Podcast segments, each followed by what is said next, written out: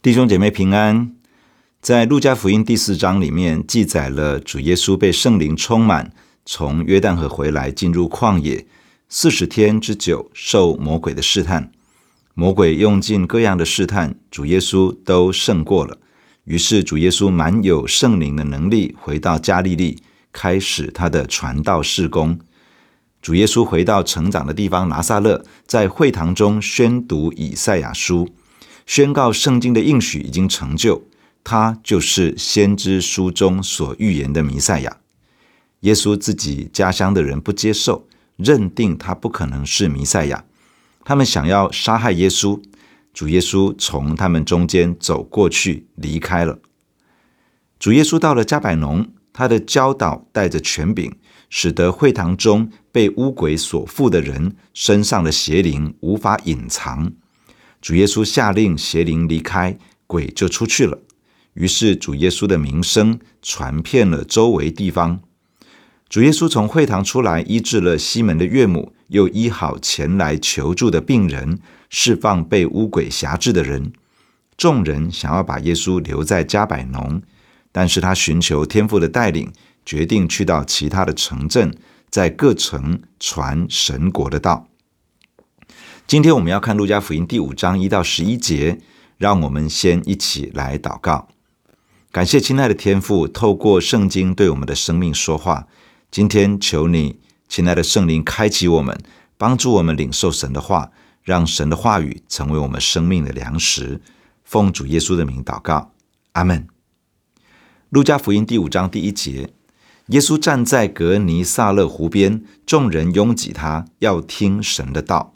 他见有两只船弯在湖边，打鱼的人却离开船，洗网去了。有一只船是西门的，耶稣就上去，请他把船撑开，稍微离岸，就坐下，从船上教训众人。讲完了，对西门说：“把船开到水深之处，下网打鱼。”西门说：“夫子，我们整夜劳力，并没有打着什么，但依从你的话。”我就下网，他们下了网，就圈住许多鱼，网险些裂开，便招呼那只船上的同伴来帮助，他们就来把鱼装满了两只船，甚至船要沉下去。西门彼得看见，就俯伏在耶稣膝前说：“主啊，离开我，我是个罪人。”他和一切同在的人都惊讶这一网所打的鱼。他的伙伴西比泰的儿子雅各、约翰也是这样。耶稣对西门说：“不要怕，从今以后你要得人了。”他们把两只船拢了岸，就撇下所有的，跟从了耶稣。今天的经文一开始描述主耶稣站在革尼撒勒湖边，群众拥挤他，想要听神的道。革尼撒勒湖是加利利海的另外一个称呼。这个是以色列地最大的淡水湖泊，位于海平面以下两百多公尺。加利利海的四围有群山围绕，有源自黑门山的约旦河从北方流入，源源不绝地注入河水，然后从南方流出，继续约旦河的流域。在加利利海有很发达的捕鱼业。有时有超过两百艘以上的渔船同时在湖面上捕鱼。那天，许多群众靠近耶稣，想要听神的道。他们带着渴慕的心灵前来，也许没有什么身体的物质的需要和渴求，但他们渴望得到神的话语。于是，主耶稣周围观看，看到湖边有两只船停靠在那里，船上的渔夫。去洗渔网去了。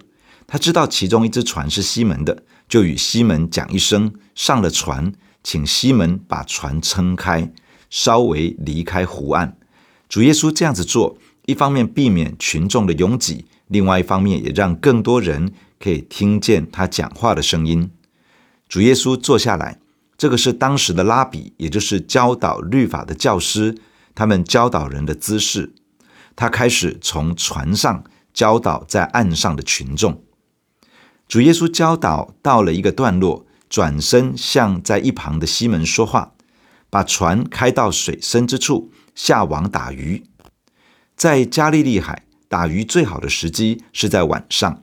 西门和他的同伴都是打鱼的老手，自然知道要趁着夜间开船出去打鱼。西门和同伴们在前一个晚上已经彻夜努力，却一无所获。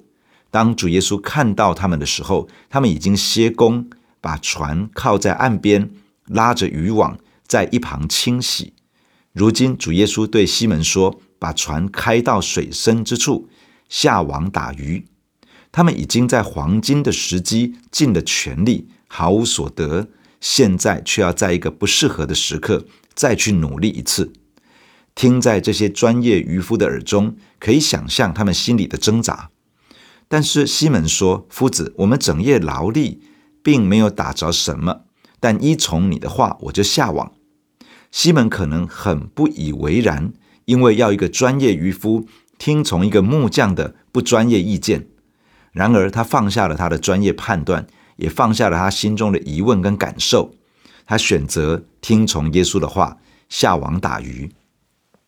西门和他的同伴们下网之后，奇迹发生了，渔网圈住了许多鱼，鱼多到一个程度，渔网都差点裂开了。于是，他们招呼另外一只船上的同伴，要他们赶快来帮助。同伴们来了之后，把网子拉上来。结果，网子里面的鱼足足装满了两艘船，而且鱼实在太多了，船都差点沉下去了。这个景象看在西门彼得的眼中，他的心受到非常的震撼。他仿佛意识到，眼前这个吩咐他下网打鱼的教师，是一位全知全能的主宰。当时耶稣仍旧坐在船上，西门彼得跪下。俯伏在耶稣的膝前，对他说：“主啊，离开我，我是个罪人。”西门彼得突然间明白过来，耶稣是主，主是犹太人对于上帝的称呼，因此西门明白过来，他如今是在圣洁全能的主面前。想到他自己生命的光景，想到他刚刚所存的心态，他深深觉得自己不配在主耶稣的身边。他承认自己是一个罪人，他不是把耶稣赶走，他乃是觉得自己没有资格跟在主耶稣的身旁。看见两船满满的渔获，西门彼得和其他几位同伴都非常的惊讶。西门彼得自己承认是个不配跟随耶稣的罪人，但是主耶稣却对西门说：“不要怕，从今以后你要得人了。”主耶稣说：“不要怕。”这是告诉西门彼得，不要因为害怕，不要因为自觉不配而与主保持距离。这其实是在邀请西门跟随主。从今以后，你要得人了。得人其实是主耶稣曾经给过西门彼得的呼召和应许。在马可福音第一章十六到十七节，曾经记载主耶稣呼召西门和安德烈跟随，并且告诉他们来跟从我。我要叫你们得人如得鱼一样。主耶稣早已经告诉西门彼得，将要成为一个得人的渔夫。如今他再一次的发出同样的呼召，并且给予相同的应许。耶稣说：“从今以后，你要得人了。”从今天的经文，我们有一些的分享。第一，主耶稣与专业。西门彼得是打鱼的专业。他知道很多关于打鱼的知识，他了解鱼的特性，他明白什么时间是一般来说最适合捕鱼的时候。他也有很多实物经验，是经验丰富的老手。他甚至可能开了捕鱼公司，训练新手加入捕鱼的行列。但是他无法掌握的是，那个晚上鱼是不是真的会来到？把渔网向这边撒下去，会不会鱼其实是在另外一个水域呢？在专业领域中，确实已经累积很多知识与经验，但没有任何一个专业人士能够真的掌握在专业中所有的讯息。对于专业领域之外的事物，人可能就感觉陌生，甚至无法掌握。事实上，专业既然有专精的范围。就必定有不了解的层面。然而，主耶稣是全知全能的主，他知道每一个专业领域里面的所有的事情，甚至于在目前专业研究中还没有掌握到的，这位全知的主也都知道。不止如此，他还知道不同专业领域之间如何整合，来达到一个美好的成效。这告诉我们一件事：主耶稣不只是在教堂里面的主，他也是在这个世界上掌权的主。主耶稣不只是属灵层面的主，他也是职场上的主宰。不要把主耶稣限制在我们以为的小框框中，他超越一切之上。不论是哪一个层面的需要，不论是哪一个领域的职业或者是工作，他都是全知全能的主宰。我们可以寻求他，在职场、在家庭、在财务、在人际、在课业、在学习等等不同的领域，都可以来经历他的帮助。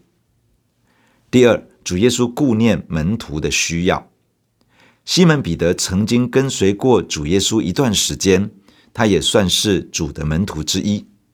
西门其实正经过一个晚上的努力，而没有任何的收获。工作上遇到了挫折，物质上可能有短缺的疑虑，专业老手施展不开，不只是没有成就感，在其他渔夫的面前也很没有面子。主耶稣使用西门的船只。然后告诉他要把船开到水深之处下网打鱼。西门听从了耶稣的话，结果发生超乎他想象的结果，他们竟然打了一网鱼，装满两只船。这恐怕远远超过他的期待与想象。可以想象的是，工作上的困难突破了，物质上的需要得到满足了，不再短缺，满满的渔获在人看来。是证明了他的专业能力，在同业的面前也增加不少光彩，因为业绩真的非常的惊人。主耶稣真的很顾念西门彼得的需要，让他在各个方面都得到满足。当我们学习顺从主耶稣的话，听从他的带领，我们会经历他真的顾念我们各方面的需要，远远超过所求所想的。第三。主耶稣纪念门徒曾经有过的决定，在约翰福音第一章记载，施洗约翰的两个门徒转而跟随耶稣，其中一个是安德烈，他找到自己的哥哥西门，带去找主耶稣。从此，西门彼得也开始跟随耶稣。马可福音第一章记载，主耶稣在加利利海边行走，看到彼得和安德烈以及雅各和约翰。主耶稣呼召他们跟随，并且宣告：“来跟从我，我要叫你们得人如得鱼一样。”当下，这两对兄弟决定放下自己的工作，开始跟随耶稣。但很显然的，他们跟了一段时间，不知道是什么原因，他们决定回去打鱼了。在今天的经文中，主耶稣来到他们中间，借用西门彼得的渔船，施行了神迹，使得西门的心降服在主耶稣的面前。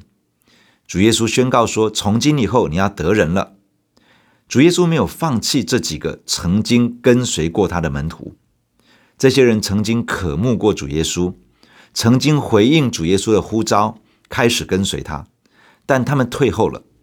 如今，主耶稣再一次的造访他们，透过一个神迹触摸他们的心，并且把先前的呼召与应许再一次赐给他们。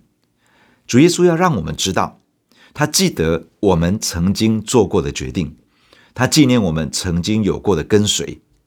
当我们因为各样的因素退后不跟随他，或者是跟的有一搭没一搭的，主耶稣没有定罪我们，反而他想要造访我们，使我们再一次经历他，重新认识他，而且给我们再一次的机会，邀请我们再次决定来跟随他的脚踪。不论我们已经退后多少，已经离他多远，主耶稣不放弃我们，他要再次的邀请我们，呼召我们成为紧紧跟随他的门徒，因为他要使用我们的生命来为他得人。弟兄姐妹，让我们一起在主的面前来祷告。亲爱的主耶稣，我们感谢你透过今天的经文对我们说话。主耶稣，谢谢你，你是全知全能的主，你了解一切，你明白在各个专业领域里面的所有的事情，你也知道在职场、在家庭、在人际、在课业、在学习、在财务，在各个层面里面各式各样的需要。亲爱的主，帮助我们，我们需要在每一个领域里面来经历你。主，你帮助我们，不限制你在我们想象中的框框里面，因为你超越一切之上。不论是哪一个层面的需要，你都能够满足；不论是哪一个领域的工作、职业，或者是各式各样的问题，你都有能力解决，因为你是全知全能的神。求你帮助我们，不断地寻求你，不断地经历你。经历你奇妙的作为，亲爱的主，我们感谢你，你顾念门徒的需要。主啊，我们各式各样的需要，你都看在眼里。主啊，你帮助我们在各样的需要中来经历你。主，我们在工作上会遇到挫折，在各个层面里面都可能遇到一些的瓶颈。主帮助我们学习聆听你的声音。而且学习放下自己的主观，放下自己的成见，放下一切自以为是的。而能够顺服在你的面前，求主帮助我们，因着顺服你而经历你，经历你顾念我们各式各样的需要。主，我们也感谢你，你纪念我们在你面前曾经有过的决定，曾经有过的尾声。主啊，我们渴慕你，我们跟随你。然而，主，我们常常因为现实的生活，或者因为各式各样的事情。可能与人的冲突、被冒犯等等的，主，我们有的时候退后了，没有真的那么紧紧的跟随你，主。但是感谢你，因为你没有放弃我们，主，你要来造访我们，而且再一次的触摸我们的生命，吸引我们的心来跟随你，主。因此，我们祷告，恳求你施恩在我们每一个弟兄姐妹的身上。主啊，人或者因为信心软弱，或者因为被冒犯，或者因为各式各样的原因，现在没有真的那么样的跟随你。主啊，我祈求。因着你怜悯的缘故，主啊，你造访你的孩子，主啊，造访这些曾经决定要跟随你的人，主啊，再给他们一个机会，再一次的触摸他们的心，主啊，让每一颗心都能够回到你的面前，主啊，用你自己美好的作为吸引人回到你的面前，可以重新的委身来跟随你，可以重新的投身在你的大使命当中，因为你对我们的恩赐跟选召从来没有后悔过。你呼召我们为你得人，主啊，你如今仍旧这样向我们发出呼召，求你赐福在这样的弟兄姐妹的身上，把他们重新的带回到你的面前。我们感谢你，谢谢你听我们的祷告，奉耶稣基督的名，阿门。